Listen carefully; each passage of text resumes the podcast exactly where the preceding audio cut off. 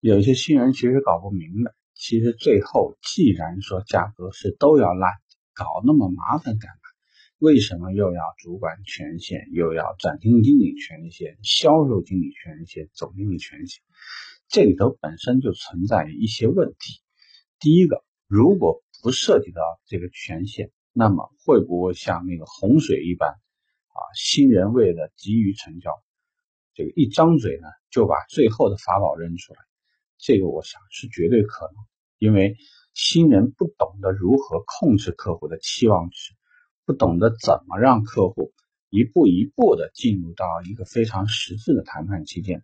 非常容易由于太想很快的拿出成绩，证明老板这个给老板看呢，我就是一个这个前无古人后无来者那么优秀的一个这么一个人，那么非常非常容易的。就会丧失掉自己价格的那个底线，所以设置这个价格权限，与其讲是为难销售顾问，不如说呢是给他一个试探客户是否成交意愿的一个一个这个敲门砖。因为如果客户对这个价格产生争议，至少说销售顾问可以用封闭式的话题再次跟客户确认：您今天真的是不是能够把这车定下来？如果可以的话，那我再向这个我们的经理再申请一下。当然，为了做到这件事情，那么类似于诚意金啊，或者一些配套的这个拿卡、拿身份证的这种手续动作，你就得做。那反之，如果说你是什么都没拿到，你已经把总经理权限扔出去了。假设客户现在轻易的打两个电话就找到了一个这个负责网络的人。负责这个媒体的人，负责对接什么家里的亲戚，是我们之前所说的这个管辖机构的一些人员。那我想这个事儿就非常麻烦，很有可能做出来的情况就是这个车是买了，但是所有的人都不痛快。所以从这点呢，我希望说你应该就听明白了。首先，为什么会有销售顾问权限？至于说主管权限、销售经理权限还是总经理权限？严格意义上它来说呢，它其实就像一个游戏，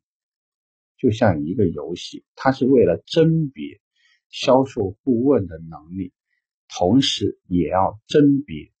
对于客户而言，他目前到底意愿强烈到什么程度。那如果说有人会质疑了，那万一要是客户真的就是他不懂行，是吧？没有行情。或者说他获取信息的渠道非常的狭窄，导致说这市场上可能已经有一万二的行情，这客户就六千八千就把它拿下来了。那对于客户而言的话，这有什么不好吗？或者有什么问题吗？那对于公司而言，它肯定是利益最大化嘛。所以如果说这个车我如果让六千，我就能把它卖出去，对于公司来讲，它当然是欢迎的。真的说销售部能做到这一点，我相信呢也会在。呃，销售顾问计算产值啊，这个去计算它的提成的时候呢，公司也会给予考虑。那么从另外一个方面说，即使客户发现，哎，价格大家是有差异的，这个也非常正常。你要明白，一个车型不论是高配低配的差异，颜色这个导致的库存差异，库龄时间长短的差异。